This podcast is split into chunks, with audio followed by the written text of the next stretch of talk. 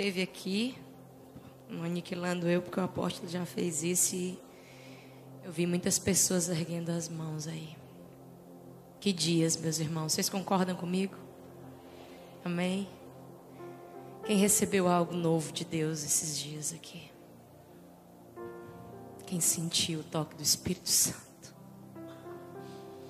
Quem foi tocado por Ele? Quem recebeu uma unção fresca, um renovo? Levante sua mão aí em nome de Jesus. Meus irmãos, a igreja, a noiva, precisa disso. Precisa de dias de ativação, sim, porque são dias em que, mais do que nunca, a noiva de Cristo precisa andar queimando, precisa andar ardendo, precisa andar ardendo em paixão e em desejo, em anseio pelo seu noivo.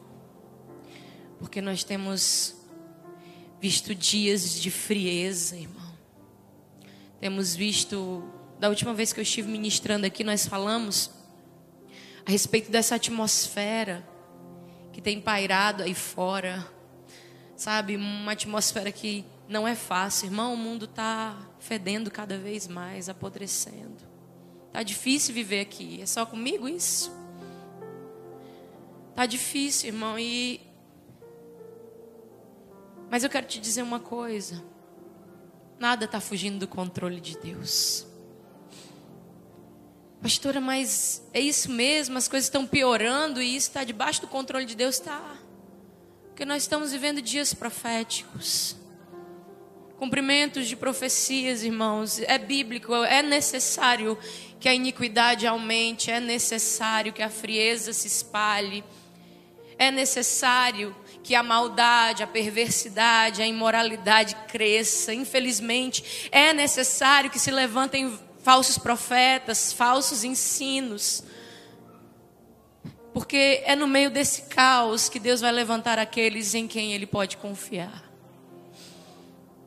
É no meio desse caos, é no meio dessa loucura, que Deus vai queimar no coração de alguns remanescentes e vai depositar sonhos, propósitos, projetos. É nesse tempo, irmão, sabe?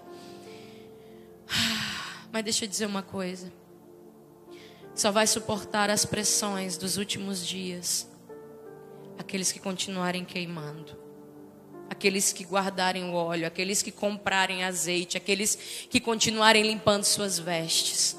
Porque Jesus, em um certo momento, falando aos seus discípulos a respeito da importância de orar e de manter-se firme em oração, lá em Lucas, não lembro exatamente o capítulo agora. Mas ele fala de um juiz iníquo e de uma viúva. E, ele, e a Bíblia é muito clara quando ela diz que ele conta essa parábola para os seus discípulos, para eles entenderem que eles devem continuar orando, eles não devem desanimar. E no final da parábola ele diz: Olha, é bem verdade que a justiça do Senhor virá, mas quando o filho do homem voltar, encontrará ele fé na terra.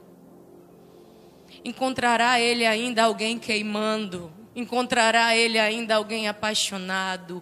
Encontrará ele ainda alguém disposto a abrir mão, a renunciar, a tomar sua cruz, a cumprir um propósito eterno. Oi, irmão. Eu não sei quanto a você, mas Deus falou profundamente comigo durante esses dias e foi algo tão forte. Eu tenho certeza que pessoas aqui foram marcadas. E mas deixa eu te dizer algo. Foi só o começo. Só o começo de um novo tempo. Só um começo de uma nova dispensação. Só o começo de um novo ciclo. Porque tem pessoas aqui, e eu sou uma delas, que depois desses dias, irmãos, esses dias são perigosos, sabia? São dias arriscados. Porque são dias em que a gente faz orações, a gente promete coisas para Deus. Meio arriscadas, sim ou não? Irmão, e Deus cumpre, e Deus faz. E às vezes a gente ora coisas quando a gente está no meio de mover, quando a gente está em espírito. A gente pede, a gente promete, a gente se entrega. Como se não fosse sair daqui e enfrentar uma segunda-feira num ambiente de trabalho, em casa, com filhos, com casamento, com família, com dificuldades financeiras, com N situações que nos cercam, com lugares e ambientes de tentação. Ô irmão, eu quero dizer para você que esses dias foram um start, um empurrão do Espírito Santo, para você entrar num novo tempo, numa nova dispensação. Para talvez você voltar para um lugar de onde você não deveria ter saído, mas eu quero dizer que Deus tem muito mais.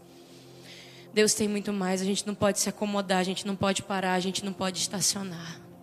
Amém? Mas depois desses dias eu sinto o encargo de trazer uma palavra, de dizer para você, isso serve para mim porque tocou em mim primeiro, que o que vai selar a cura, a libertação, a unção que você recebeu aqui durante esses dias, é o posicionamento que você vai tomar a partir de agora. Sabe, porque existe e foi isso que eu quis dizer quando eu digo que esses dias são perigosos, porque são dias que Deus escolhe para começar processos novos na nossa vida. Ô irmão, e provar do fogo é bom, ser tocado pelo Espírito Santo é bom, ter experiências novas com Deus é bom. Mas tem pessoas que pensam que vida com Deus é só isso. E eu quero dizer para você que vida com Deus tem um preço. Vida com Deus tem um preço, sabe? E vida com Deus, irmãos, nem sempre é somente estar aqui, sabe, adorando e recebendo. Vida com Deus, irmão, vai arrancar pedaços de você. Vai te levar a processos dos quais muitas vezes você vai querer fugir. Você não vai querer permanecer, você não vai querer ficar. O subtema do Aniquilando Eu esse ano era Eu não posso mais fugir. Talvez você esteja fugindo há muito tempo de algo. Deixa eu dizer uma coisa em nome de Jesus, não foge mais. Deixa ele fazer o que tem que ser feito, deixa ele arrancar logo. Não espera o momento certo, a hora certa. Não espera você estar pronto, você nunca vai estar pronto, irmão. Nós nunca vamos estar prontos para o que Deus quer fazer na nossa vida.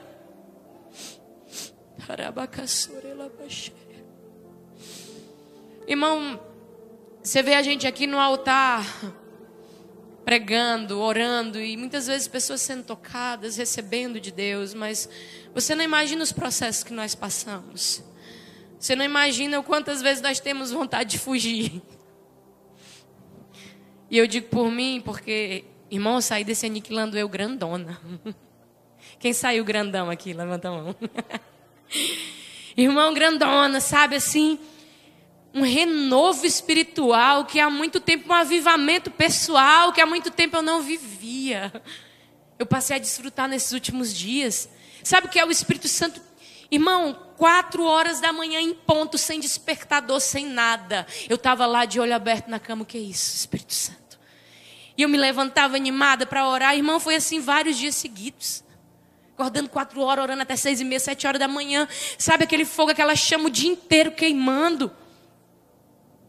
Aí, aí quando você está aqui, é isso que eu falo. É perigoso, irmão, porque você faz promessas. Eu lembro que eu estava ali, eu orando, eu chorando, eu babando, né? O Espírito Santo me tocando. E quando Ele toca, você se rende. E eu falei assim, Espírito Santo, eu não quero mais te servir do meu jeito. Eu entendo que eu entrei numa zona de conforto no meu serviço, na, minha, na obra, na minha entrega, e eu não quero mais fazer só o que eu gosto. Eu não quero mais fazer só o que eu quero. Eu quero que o Senhor me use do jeito que te apraz. Eu quero que o Senhor faça o que o Senhor quiser na minha vida. Ô oh, irmão, no dia seguinte o apóstolo liga para mim: Meu filho, você vai traduzir o Brian. Eu quase morri. Porque a gente pede, pede, a gente ora, a gente se entrega, mas na hora a gente quer fugir do processo, irmão, porque isso é uma coisa que me assusta. Sabe, eu subi aqui domingo, só Deus sabe como foi que eu subi aqui. Não tinha mais perna, de tanto tremer, de tanto nervoso, dor de barriga, tudo, você pode imaginar. Porque Porque muitas vezes a gente está apoiado no que a gente sabe, no que a gente já aprendeu, no que a gente já tem experiência. A gente não quer deixar Deus nos usar em coisas novas. Deus fazer algo novo na nossa vida, porque o novo é estranho, irmão. O novo assusta. O novo, o novo dá frio na barriga. O novo é desconfortável. Mas é o novo que Deus quer fazer em nós. Ai. Irmão, nós estamos chegando em um tempo em que não vai dar mais para brincar. Em que se a gente não permitir que Deus faça algo novo na nossa vida, se a gente não sair do marasmo, se a gente não sair da apatia, a gente vai morrer. Porque água parada mata. Nós somos feitos para fluir em um rio, irmão. Só que tem gente que está esperando o rio vir invadir ele. Não. O rio não invade a gente, a gente entra no rio e é a gente que determina onde a gente vai chegar no rio. É a gente que determina se a gente vai ficar com água nos, nos tornozelos e vai se manter de pé ainda fazendo o que a gente quer. Indo para onde a gente acha que é melhor. Ou se a gente vai entrar mais profundo e com águas nos joelhos e a gente vai começar a se assustar com a correnteza e a força da água, irmão. Ou se a gente vai permitir água nos lombos, que aí já é mais complicado manter o equilíbrio. E aí você já vai se desgovernando. Ou se a gente vai se entregar de vez e deixar o rio levar a gente. Ai, irmão. Então, eu estava grandona, né? Mas o Espírito Santo ele vai desconstruindo isso na gente. Ele vai tirando as fontes de segurança que a gente tem em nós mesmos, não porque eu estou cheia da unção, eu estou cheia do poder de Deus, então. Mas amém, o domingo passou e eu continuei grandona lá, amém, passou, deu tudo certo. Deus honrou, a Mari me ajudou no fone de ouvido, quando eu não sabia, entendi uma palavra, sorry, Aí ele falava em inglês, ela falava em português, embaralhava tudo, mas o Espírito Santo revelava e dava certo, irmão. E deu certo. E ontem eu estava tranquila, né? Queimando ainda, aí o apóstolo me ligou, me ligou não, mandou uma mensagem, filha, acho que você vai ministrar amanhã, como é que você está? Amém, meu apóstolo, Deus vai me dar uma palavra. Eu estou queimando. Glória a Deus, aquela confiança, irmão. Aleluia. Estava grandona, mas eu acho que ele queria que eu entendesse que o grandão é ele. Irmão, o grandão é ele. A gente não é nada. Quando a gente pensa que é, ele mostra que não é. Quando a gente pensa que está forte, aí é que a gente está fraco. Agora, quando a gente permite que o poder dele se aperfeiçoe na nossa fraqueza, aí nós estamos perto de ser aquilo que Ele determinou que nós seríamos. Sabe, então, uau, que unção que eu recebi. O Espírito Santo me acordando, me chamando, uma lua de mel com o Espírito Santo. Mas ontem à noite, um pouco antes de dormir, irmão, sabe o que é uma fração de segundos? Numa fração de segundos, todas as orações, todas as madrugadas, todas as noites de choro, toda a unção fez assim, ó esvaiu. Sumiu. Como assim, pastora? Não, eu não pequei. Mas eu permiti que as minhas emoções me traíssem, me enganassem. Sabe, por uma situação tão corriqueira, tão pequena, uma coisa tão simples. E quantas vezes de, de ontem para cá eu não pensei, eu vou ligar para o apóstolo, vou dizer que eu não vou mais pregar, não. E hoje eu acordei e por mim eu não teria vindo, irmão. Mas aí ele disse: É você ou sou eu? E aí? Onde é que está a tua confiança? É em você ou é em mim? Eu quero dizer para você que hoje eu estou aqui em plena obediência. E foi dessa experiência que nasceu essa palavra. Irmã, às vezes a pessoa quer ser profeta, né? Quantas vezes a gente não diz, eu quero ser profeta, eu quero ser usado, eu quero pregar a palavra. E a gente não entende, irmão, que muitas vezes o profeta vai passar por situações que prefiguram o que ele precisa pregar. Sabe, sabe o que, Deus fez com os profetas? Você sabe o que Ezequiel passou? Para profetizar para Jerusalém, para ser um homem de Deus, para hoje ter um livro escrito aqui na Bíblia com o nome dele, Ezequiel. Ele teve que dormir 390 dias só virado de um lado, sem se mexer, deitado o dia inteiro. Aí depois mais 40 dias virado do outro. E nesse intermédio, irmãos, é um ano e dois meses. Ele passou tomando meio litro de água e comendo 240 gramas de pão assado em fezes de vaca. Só para ter autoridade para profetizar para Israel. Isaías teve que andar nu durante três anos pelas ruas de Israel. Osés teve que casar com uma prostituta. Teve que ir dentro de um prostíbulo arrancar ela dos braços de outros homens. Por que, irmão? Existem processos que nós só vamos poder falar se nós passarmos. Existem curas que só vão ser derramadas por mãos que foram curadas. Então, às vezes, a gente sai de um ambiente desse de glória, sabe? E de repente, sem entender, a gente se depara com um ambiente de guerra. E muitas vezes a gente atribui isso logo ao diabo. O diabo se levantou. Ontem mesmo eu estava, eu não acredito. Como é que pode? Esses dias eu orando, o Espírito Santo me renovando, o diabo se levantou na minha vida para roubar minha unção. É, irmã, a gente atribui logo a Satanás, mas a gente esquece que a gente é filho de Deus e que o filho de Deus o maligno não toca. A gente esquece que a gente entregou a nossa vida para Ele, que Ele é o Senhor, que Ele é o dono. Ô oh, irmão, a gente esquece que a gente está debaixo da permissão de Deus. Ei, deixa eu dizer uma coisa: não tem medo de Satanás, não, porque se você tiver em obediência, Satanás só vai até onde Deus deixar.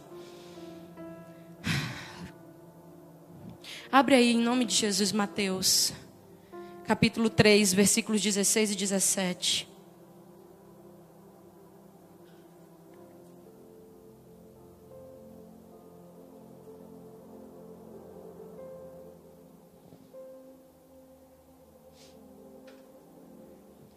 diz o seguinte: Assim que Jesus foi batizado, saiu da água.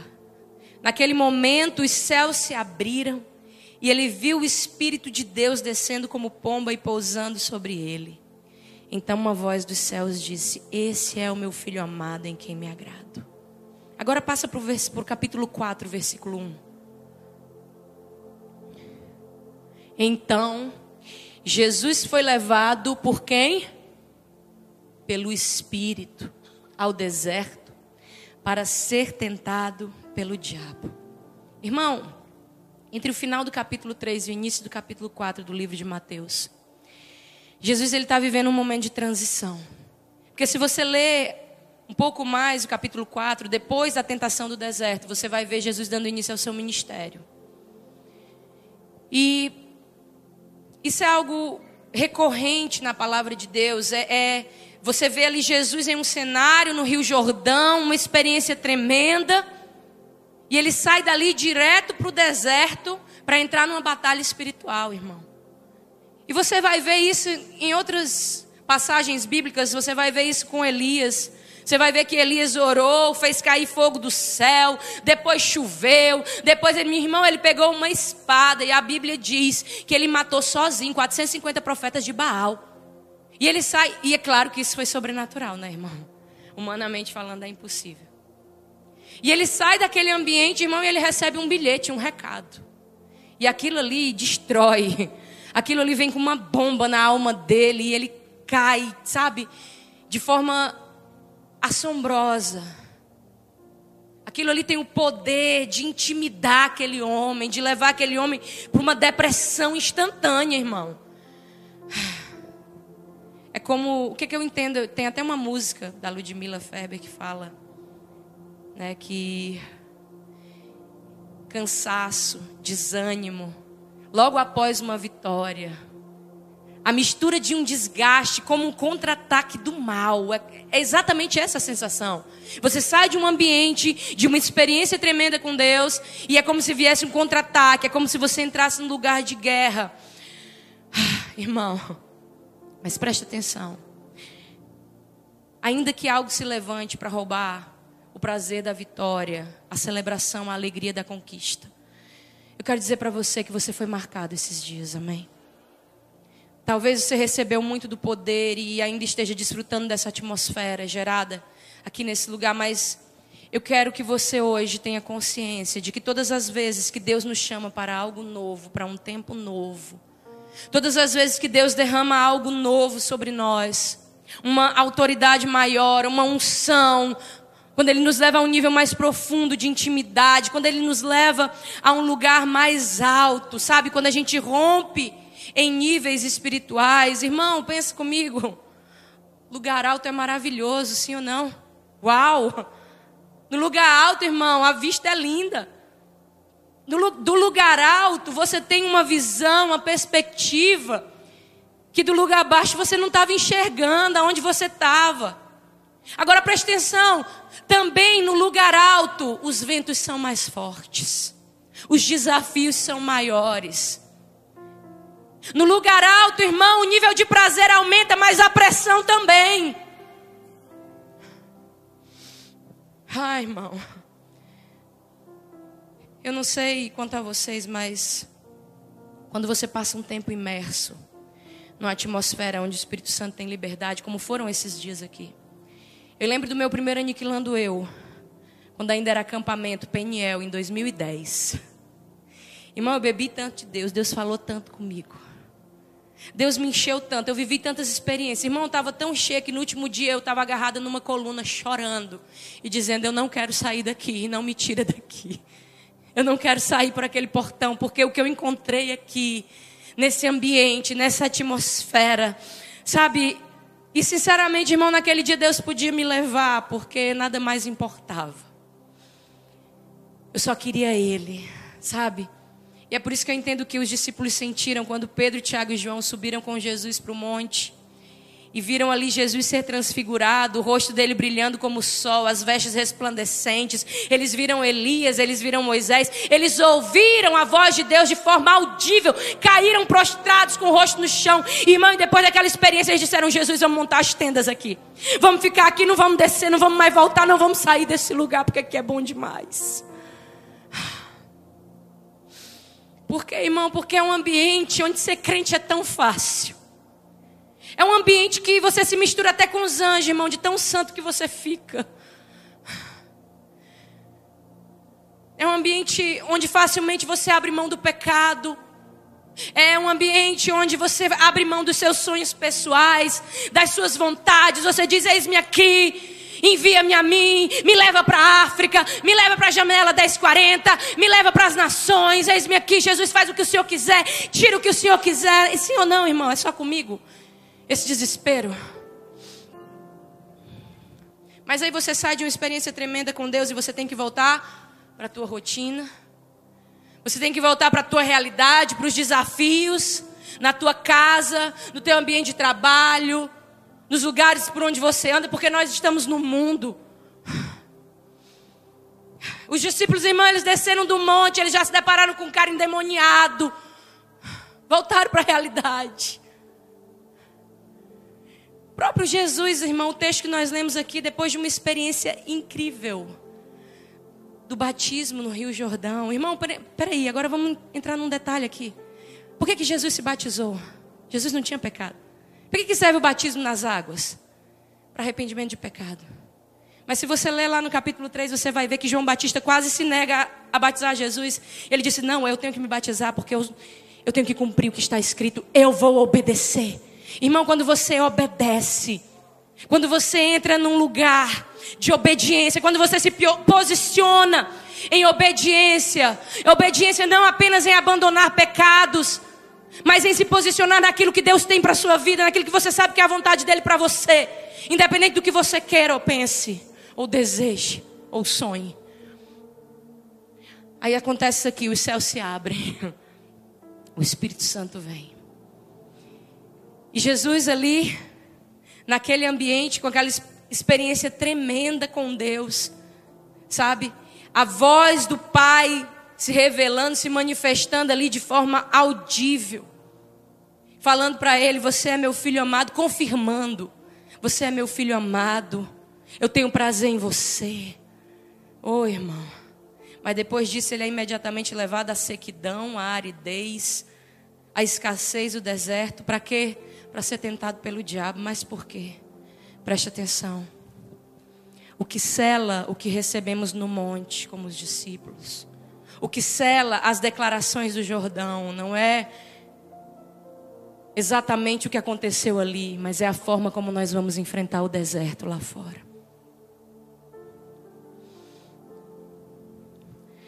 Quem aqui tem o selo de Deus? Alguém aqui foi selado por Deus? Irmão, Efésios 1 e 13 diz que quando você creu nessa palavra, você foi selado pelo Espírito Santo da promessa. Então você tem o selo de Deus, a marca de Deus, o chamado de Deus. Mas, mesmo sendo selado, mesmo sendo filho, mesmo sendo amado, mesmo Deus te permitindo viver experiências maravilhosas, tremendas, você vai continuar enfrentando guerras, angústias, dilemas, conflitos internos e externos. Que talvez, pasme, Presta atenção, talvez tem conflitos que você, com toda a sua intimidade, experiência com Deus, obediência a Deus, tem conflitos que você vai experimentar que quem não serve a Deus não experimenta. Por quê, pastora? Porque o diabo me persegue. Não, presta atenção. Jesus foi tentado pelo diabo, amém? Mas quem levou ele ao deserto foi o Espírito Santo. Porque o Espírito sempre vai nos conduzir a processos necessários. Para que não, não para que sejamos destruídos, vencidos, envergonhados, mas para que sejamos aprovados. Porque, irmão, uma coisa você pode ter certeza. Quando você desce do monte, você não desce sozinho. E quando ele te leva para o deserto, ele vai junto. Porque ele é fiel. Ele é fiel, irmão, e ele não vai permitir que você seja tentado além das tuas forças. É ele quem vai gerar o escape para você vencer, romper com qualquer situação. Mas diante disso, irmão, diante desse entendimento, depois dos dias que nós vivemos aqui, a gente sai e a gente vê que as coisas continuam do mesmo jeito lá fora. A gente continua vivendo dias maus nessa atmosfera aí fora. Contrária a tudo que a gente ouviu aqui. Contrária a tudo que a gente experimentou aqui. Mas é no meio desse, dessa atmosfera que Deus vai nos forjar. Porque lá fora, quando eu digo lá fora, eu digo no, no nosso dia a dia, nos ambientes que a gente permeia, na nossa rotina diária, trabalho, casa, escola, faculdade, não sei. Nesses ambientes, nós estamos vivendo processos individuais, sabe? Onde Deus tem nos forjado. Irmão, a gente está sendo passado numa peneira. Eu não sei se você percebeu isso. Mas nós estamos sendo passados numa peneira, irmão. A gente, eu tenho me sentido nesses últimos dois anos dentro de uma panela de pressão, espiritualmente falando. É o tempo todo aquela coisa, tá, tá bem, mas tem uma pressão, tem algo, sabe, diferente se movendo no mundo espiritual. E tá todo mundo debaixo dessa mesma pressão, mas tem uns que estão sentindo mais, outros estão sentindo menos. Eu não sei, irmão. Você está sendo pressionado? Quem está sendo pressionado aí de alguma forma, em alguma área da sua vida? Levantei a mão. Posso dizer uma coisa? Quanto maior a pressão, melhor você fica. Porque as pressões que Deus nos permite passar não são para nos matar, mas para extrair o melhor de nós. Irmão, quanto mais pressionada a azeitona, melhor é o azeite. Quanto mais pisada a uva, melhor é o vinho. Tiago diz lá em Tiago 1, versículo 2: Meus irmãos, considerem motivo de grande alegria o fato de passarem por diversas provações. Ei, irmão, se você foi chamado por Deus, se você tem o selo de Deus, você vai enfrentar algumas angústias que outras pessoas não enfrentam, mas não se compare. Porque tem pessoas que acham que tem uma perseguição. Ai, porque tudo na minha vida. Ai, porque nada dá certo. Ai, porque Deus não me ama. Ai, porque não, irmão. Sabe, para de olhar para a vida do irmão e achar que tem algo de errado com você. Sabe por quê? Porque Deus trabalha individualmente na tua vida. Deus sabe o que você precisa. O Espírito Santo que habita em você, que conhece você, que trabalha em você. Ele é o mestre de obras, da boa obra de Filipenses 1,6, que está sendo aperfeiçoada na tua vida, irmão. Então não se preocupa. O mestre de obras sabe exatamente que parafuso ele tem que apertar, que prego ele tem que martelar. Ele sabe as coisas que ele tem que serrar, as coisas que ele tem que arrancar, as portas que ele tem que derrubar. Ele sabe, irmão, ele tem um projeto na mão. Ele está sendo direcionado por um projeto que foi escrito na eternidade ao teu respeito. E todas as coisas, é todas as coisas, não é só as coisas boas, não. Todas as coisas, as difíceis, as ruins, as, que você, as das quais você queria fugir, todas elas estão cooperando para o bem daqueles que amam a Deus e foram chamados segundo o seu propósito. Acontece que o bem de Deus na nossa vida não é aquilo que a gente acha que é bom. O bem de Deus é se parecer com o filho dele. O bem de Deus é sermos formados, restaurados à imagem e semelhança do filho de Deus. Ei, irmão, então não se preocupa. O mestre de obras está aí dentro e ele conhece a tua estrutura. E nesse processo de reforma que nós estamos passando, nós vamos sentir algum nível de angústia, mas eu quero dizer para você que se nós respondermos da forma correta, se nós nos posicionarmos como filhos de Deus nesse processo, nós vamos elevar o nosso nível, que nível de autoridade. Irmão, Jesus saiu da tentação do deserto para exercer um nível de autoridade, porque até então Jesus não tinha expulsado um demônio, Jesus não tinha é, é, transformado água em vinho, Jesus não tinha curado enfermos, Jesus não tinha multiplicado pães, tudo isso só aconteceu depois que ele venceu. Você consegue entender isso, irmão? Então eu queria trazer um exemplo aqui. Um outro exemplo além de Jesus. Porque hoje nós estamos debaixo desse processo coletivo, onde Deus está levantando a noiva, a igreja, como uma voz para esses últimos dias. Mas no meio disso, nós estamos vivendo as nossas guerras internas guerras na nossa mente, guerra com as nossas emoções. Isso envolve, às vezes, nossos relacionamentos, família, ambiente de trabalho, mas eu quero trazer aqui o exemplo de Daniel, irmão, porque o exílio de Israel para a Babilônia foi uma dispensação coletiva. Amém? Debaixo da permissão de Deus, se você ler lá o livro de Daniel, você vai ver que o povo de Judá, ele foi exilado. Eles saquearam Jerusalém, levaram o povo como cativo para a Babilônia e foram muitos, para não dizer todos. Mas da mesma forma como nós também estamos passando por tudo isso, quem aqui passou pela pandemia? Alguém aqui não passou pela pandemia? Alguém aqui não viu? Alguém aqui nem percebeu? Alguém aqui não participou? Todos nós estávamos inseridos nesse processo, irmão. E a pandemia foi só um estalar de Deus para dizer: Ei, igreja, acorda! Acorda, porque o tempo de brincar de evangelho passou. Acorda, quem está em cima do muro desce agora e se posiciona. Porque as coisas começaram a mudar desde então, sim ou não, irmão? Sim ou não? Você vê, irmão, o cenário político, geopolítico, da, na sociedade, irmão, a imoralidade tomando conta de tudo, e a gente tem que estar tá calado, irmão, porque senão é processado, é preso. Então, da mesma forma que a gente está debaixo dessa atmosfera aqui, desse cativeiro,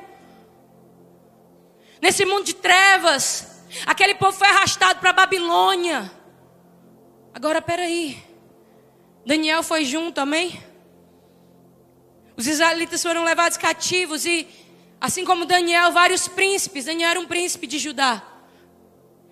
Vários príncipes foram levados cativos para servir na Babilônia, para um lugar hostil, onde eles eram impedidos de adorar, de orar, onde eles precisavam se submeter a leis, a ideologias daquele ambiente. Agora preste atenção. Todo o povo de Judá foi levado cativo para a Babilônia, mas nem todos foram para a cova dos leões. Por quê? Porque esse era o processo de Deus com Daniel naquela dispensação. Por quê? Daniel merecia ir para a cova dos leões? Daniel era desobediente? Não, irmão. Daniel era alguém que se posicionava, e é exatamente isso que eu quero que você entenda. A partir do momento que você se posiciona, irmão, Deus permite você passar por processos. Então, se esses dias aqui você se posicionou de alguma forma no mundo espiritual, Deus vai permitir processos na sua vida para que você seja forjado, não é para te matar, é para te promover, é para te dar autoridade. Em áreas que você não conseguia vencer, você não só vai vencer, mas você vai ter uma autoridade para ministrar cura em outras vidas. Agora, veja a importância, e é isso que eu quero que você entenda: a importância de nós percebermos, entendermos o tempo espiritual que nós estamos vivendo e o que Deus quer de nós, que posicionamento Deus quer. Preste atenção. Quando Daniel chega na Babilônia, o que que Daniel faz? Ele não se mistura. Ele decide se separar, sim ou não? Quem conhece, quem não conhece, vai ler o livro de Daniel a partir do, a partir do capítulo 1 e você vai ver. Falando que Daniel chega cativo na Babilônia. E que ali ele é ele é convidado. Irmão, presta atenção. Todo mundo pensa que Daniel foi cativo para Babilônia, ficou lá amarrado, acorrentado, quebrando pedra. Não. Ele era um príncipe, ele foi levado para dentro do palácio do rei e a ele foi permitido comer da mesa do rei, tomar o vinho do rei. Irmão, se lá tinha camarão, se lá tinha lagosta, Daniel podia comer dos melhores manjares da Babilônia. Mas quando chega na Babilônia, irmão, Daniel que discernia o seu tempo, que entendia o que Deus queria dele naquele lugar, naquele momento, naquela geração. É isso que nós precisamos entender. O que, que Deus quer de mim agora? Os lugares onde Deus está me permitindo chegar, ir, alcançar. O que, que Ele quer? Qual é o meu posicionamento? Qual é o posicionamento que Deus quer de mim?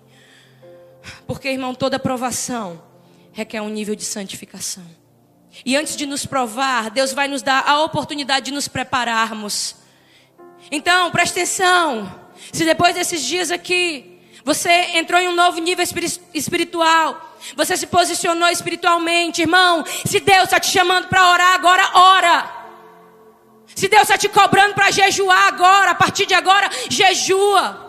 Se você tem acordado espantado, várias vezes, vários dias seguidos na madrugada para ir ao banheiro. Ei, não é só para ir ao banheiro. Deus está te chamando. Ele está te convocando para um lugar. Um lugar onde Ele vai te preparar. Oi, irmão. Um lugar onde Ele pode falar com você. Um lugar onde Ele pode te revelar coisas.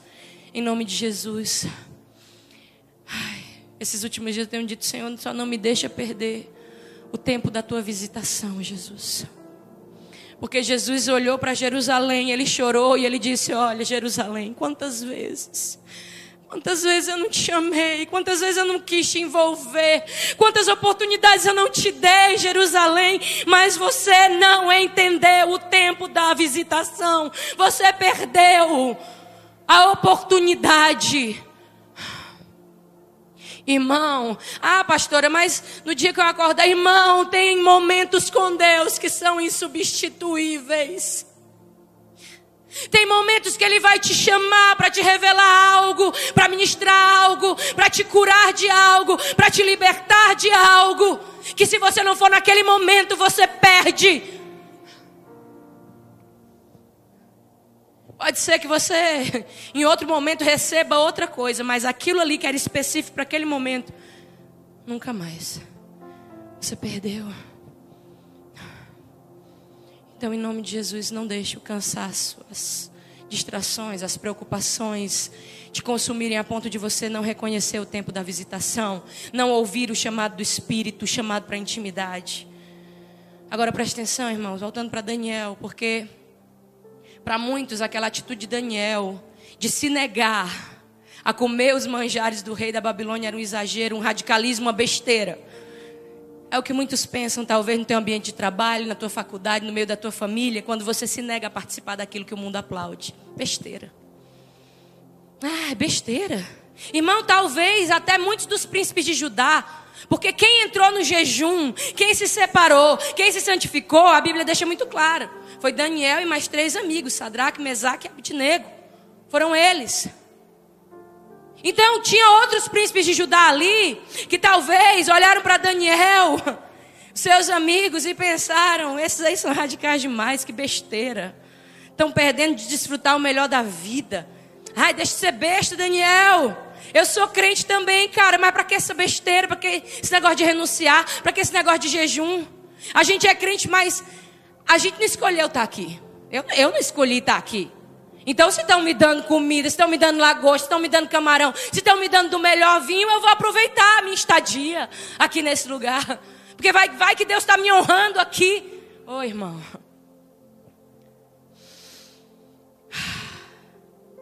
Daniel sabia para que havia sido chamado. Ele tinha intimidade com Deus. Ele ouvia a voz de Deus.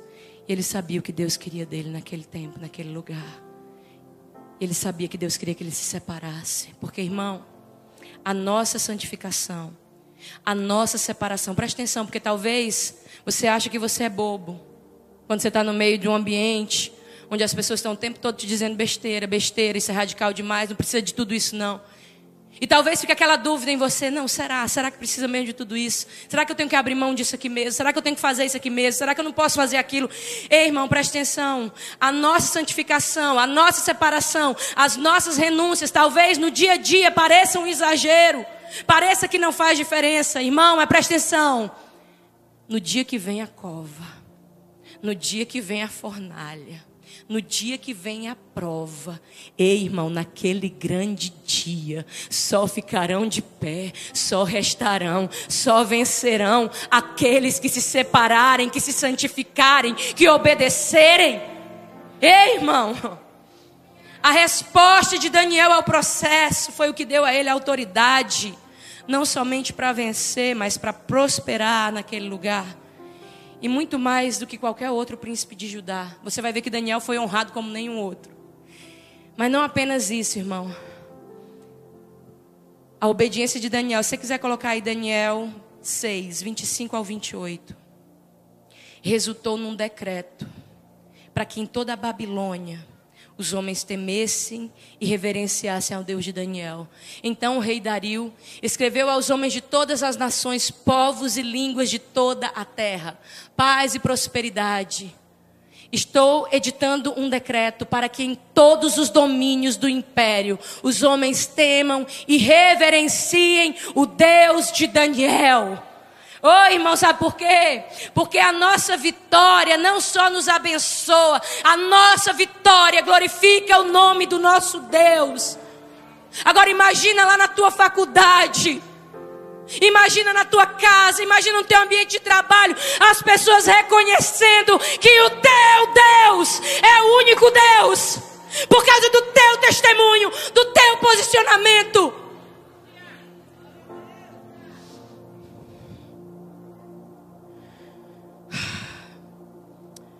Daniel foi sozinho para a cova dos leões. Mas ele não foi para a fornalha. Daniel estava lá na Babilônia, sim ou não? Quando Daniel vai para a cova, ninguém ouve falar dos amigos dele. E quando os amigos vão para a fornalha, ninguém ouve falar de Daniel. Por quê? Porque eles estavam no mesmo ambiente, eles estavam debaixo da, do mesmo, da mesma atmosfera, da mesma pressão. Mas a fornalha não era para Daniel, a fornalha era para Sadraque, Mesaque e Abidinego, irmão. Por quê? Porque para cada um Deus promove um nível de mudança, de transformação. De cada um, Deus exige uma resposta específica, em um ambiente específico, em uma área específica. E isso, na maioria das vezes, irmão, não é agradável. Nesses processos, muitas vezes a gente pensa que vai morrer, que não vai resistir, irmão.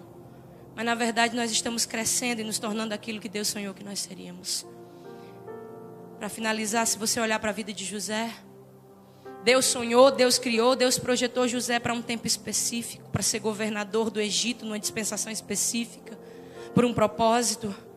Mas você vai ver que dentro dos processos que José precisou enfrentar, houve momentos que parecia que ele ia morrer, irmão. E se fosse a gente no lugar dele, já tinha desistido, já tinha chutado o balde, já tinha feito tudo errado, irmão.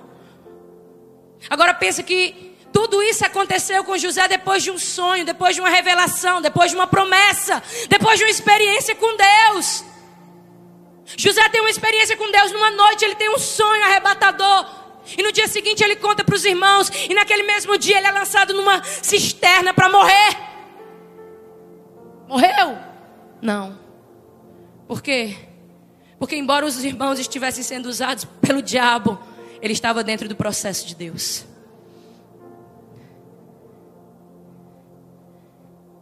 Por que que. E, pastora, mas eu não entendo esses processos de Deus. Irmão, um processo a gente não entende, a gente se submete. O processo a gente não entende, a gente obedece. No processo a gente não entende, mas a gente acredita, espera e confia. Só isso. Porque talvez a gente não entenda, mas vamos lá, deixa eu conjecturar. Deus precisava tirar José da casa do pai. Para quê? Para que ele crescesse emocionalmente. Porque o que Deus queria fazer através da, da vida de José, só com sonhos e visões, ele não ia conseguir, irmão. Só com sonhos e visões, José não ia se transformar no homem que ele precisava ser. Só com experiências agradáveis na presença de Deus, José não ia ser forjado para se tornar governador do Egito e para ter misericórdia dos seus irmãos. Oi, oh, irmão. Ele precisava passar por um processo de desconstrução, e é isso que acontece com a gente. Deus está desconstruindo áreas da nossa vida, irmão. José precisava deixar de ser um menino mimado fofoqueiro que adorava cantar vantagem das experiências que ele tinha com Deus. Tem gente que é assim. Deus falou comigo, Deus me usa, Deus me é. E, e, e às vezes Deus precisa desconstruir isso. Deus precisa desconstruir o orgulho, a vaidade espiritual. E Ele permite cair em cisternas, ser caluniado. Acontece, irmão, que em todo o processo de José, da cisterna para escravo do Egito, para casa de Potifar, caluniado e preso injustamente. Tudo isso, irmão, servindo a Deus, sendo fiel a Deus, honrando a Deus. Porque o problema de José não era o caráter dele, o problema de José eram as emoções atrofiadas, doentes, era a alma. E às vezes a gente tem um caráter, irmão, a gente se posiciona, a gente quer servir a Deus, a gente quer fazer tudo bonitinho, mas tem coisas na nossa vida que precisam ser alinhadas.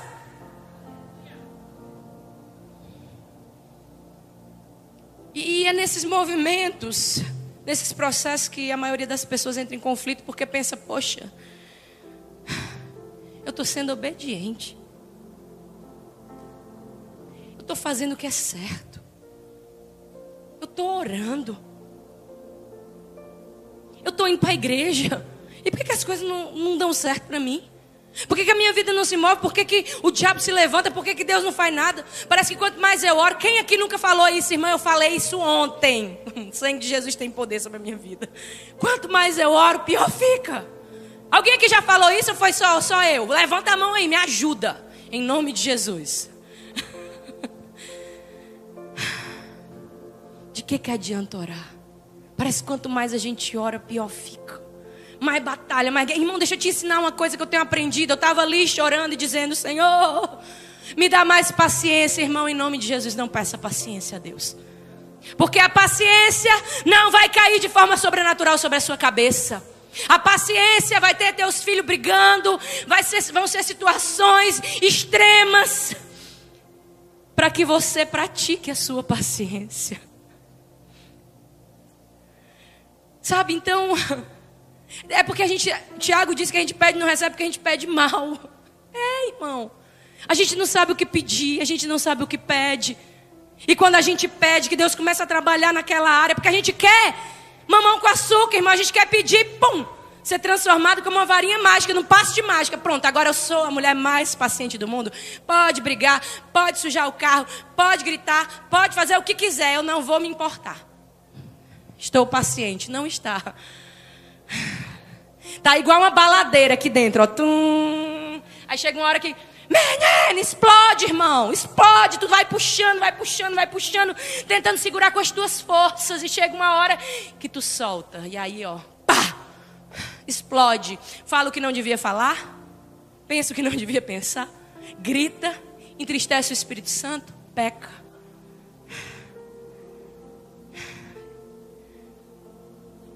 Irmão, em meio a tudo que José passou, em meio a tudo que você passa, presta atenção que eu sei que não sou só eu.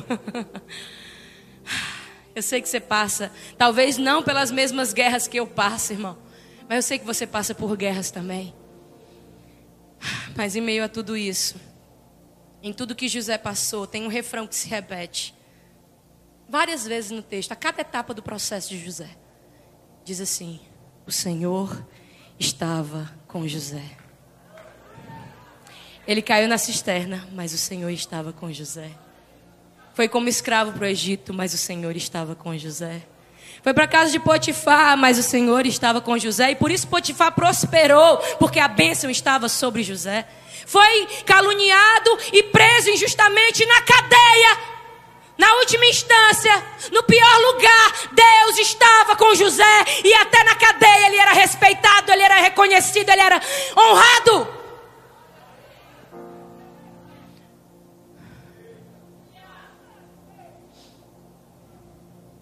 Agora, sabe por que, que o Senhor estava com José em todo o processo? Porque, mesmo nas maiores dificuldades, José sempre esteve com Deus. Ei, meu irmão, entenda uma coisa. Deus cuida de você em meio às maiores provas. Ele está com você nesse processo. Ele iniciou um processo na sua vida. E se ele iniciou, deixa ele concluir a obra. Sabe, tem momentos, principalmente depois de grandes experiências, que Deus permite sim situações, o diabo, como muitos dizem, se levantar, mas não para nos matar, para nos promover, para nos aprovar. Sabe, irmão, o que precisamos nesse tempo é de discernimento para entender, debaixo dessa atmosfera de pressão que nós estamos vivendo, se as angústias e as aflições que nós estamos passando fazem parte do processo de Deus ou são frutos de desobediências nossas. Porque quando você está no processo, quando você reconhece que tem feito certo, que tem andado em obediência, irmão, presta atenção. Pastora, mas é porque eu vivo um nível de angústia, de guerra, sabe? Eu, eu pensei que, que vida com Cristo ia ser de paz, ia ser só paz, ia ser só tomando água de coco na sombra. Ei, irmão, presta atenção. O que, que, você acha quando você lê a Bíblia? Você já leu a Bíblia, irmão? Você já viu o que, que os homens de Deus passaram? Quem foi deles que ficou sentado debaixo de um, de um coqueiro, tomando água de coco na, na beira da praia? Não tem, irmão. Não tem. A paz não é ausência de guerras. A paz é a certeza de que Ele está comigo, de que Ele cuida de mim. Essa é a paz que o mundo não dá, que o dinheiro não compra, que relacionamento nenhum pode proporcionar. Então, no meio do processo, irmão, se você está em obediência, você pode até se angustiar, porque eu tenho certeza que em algum momento José se angustiou. Eu tenho certeza absoluta que em algum momento Daniel se angustiou na Babilônia, irmão. Eu tenho certeza que em algum momento Jesus se angustiou no deserto. Mas o Deus que nos coloca no processo, Ele é fiel para nos fortalecer até o fim. para nós vencermos. Então, se você está passando por um momento de pressão, de perseguição, de conflito, de angústia, de tentação, irmão, se você está em obediência ao Senhor, tenha certeza de que Ele está no controle da sua vida. Isso não é um clichê evangélico, isso é uma verdade eterna. Ele está movimentando a sua vida, Ele está te forjando. Irmãos, o Espírito Santo está querendo expandir coisas dentro de você. Ele está querendo te levar a um outro nível, a um outro lugar. Ele está tirando, te tirando de uma vez por toda de lugares de comodismo, de apatia espiritual. E pastora, como é que eu saio do ambiente de glória desse e já entro no ambiente de guerra para você orar mais? Para você não parar de orar? Para você não sair do espírito de oração? Para você fazer aquilo que Jesus disse: vigia e ora, porque nesses dias aqui o teu espírito ficou pronto, mas a tua carne continua sendo fraca.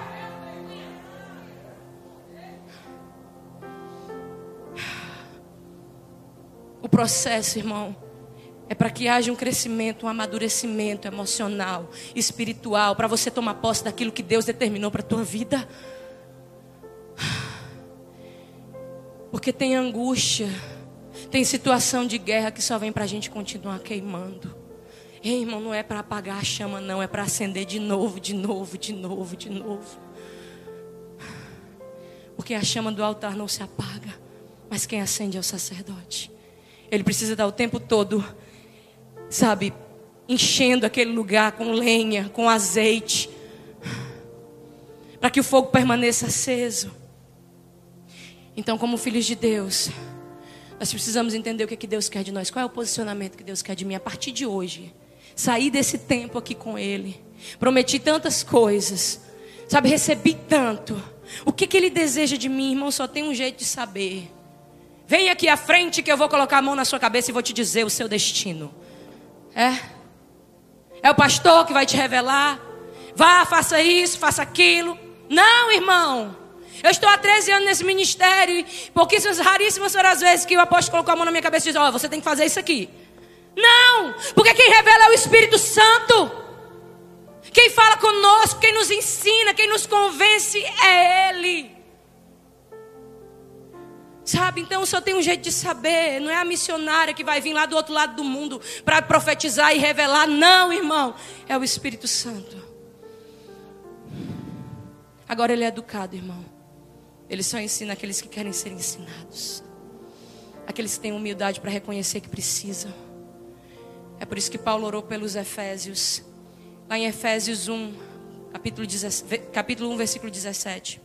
Peço que o Deus de nosso Senhor Jesus Cristo, glorioso Pai, lhes dê espírito de sabedoria e de revelação do pleno conhecimento dEle. Você pode dizer assim, Senhor, eu quero teu espírito de sabedoria, de revelação, para me levar ao pleno conhecimento da tua vontade, da tua verdade, dos teus sonhos, dos teus propósitos, dos teus projetos para minha vida. Ô oh, irmão, no pleno conhecimento dele, porque é no pleno conhecimento dele, irmão, que os, os sonhos dele se descortinam diante de nós. É no pleno conhecimento dele que eu encontro a sede, a fome, o ânimo, o vigor para continuar buscando, para continuar queimando, para prosseguir em meio às guerras. Foi no pleno conhecimento dele, trancada no meu quarto de joelhos, 13 anos atrás, que eu entendi que Deus não tinha me feito lésbica.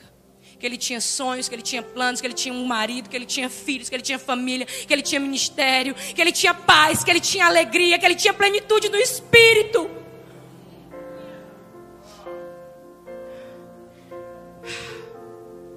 E posso te dizer uma coisa? Eu tive muitas experiências com Deus nesses 13 anos de evangelho, muitas. Experiências, irmãos, se eu te contar coisas assim incríveis. Eu sei que você também teve, mas deixa eu te dizer uma coisa. Por mais processo que eu tenha vencido, por mais curada, por mais que eu tenha vivido tantas experiências, eu sei que o que me trouxe até aqui não é o suficiente para me levar até o fim. Eu tenho plena consciência disso. Eu tenho plena consciência de que se eu não continuar queimando, se eu não continuar buscando, se eu não continuar enchendo a, a vasilha de azeite, de óleo, irmão, eu sou como qualquer outro. Você é como qualquer outro. Você está sujeito às mesmas paixões, aos mesmos pecados.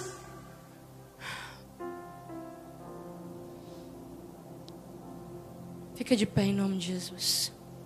Que nós precisamos continuar, irmão. Nos separando, nos consagrando, nos submetendo, abrindo mão, renunciando.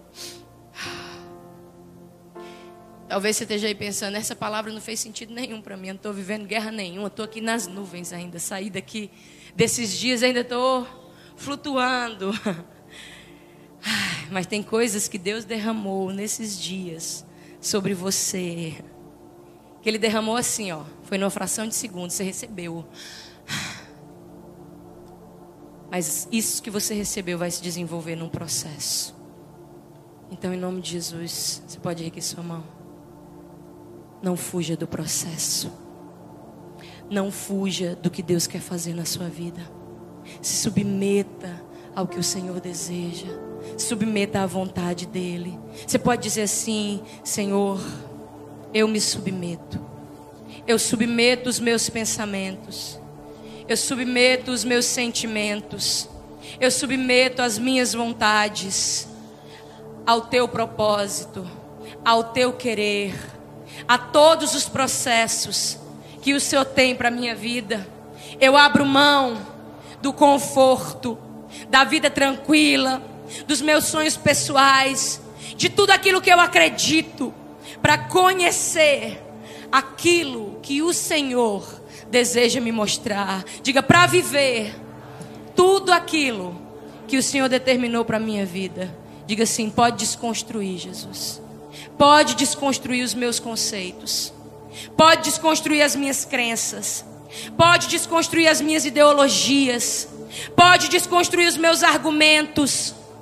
Muda, transforma tudo aquilo que estiver desalinhado com a tua verdade, com a tua vontade, com o teu propósito para a minha vida, em nome de Jesus. Amém. Glória a Deus. Amém. Aleluia. Glória a Deus.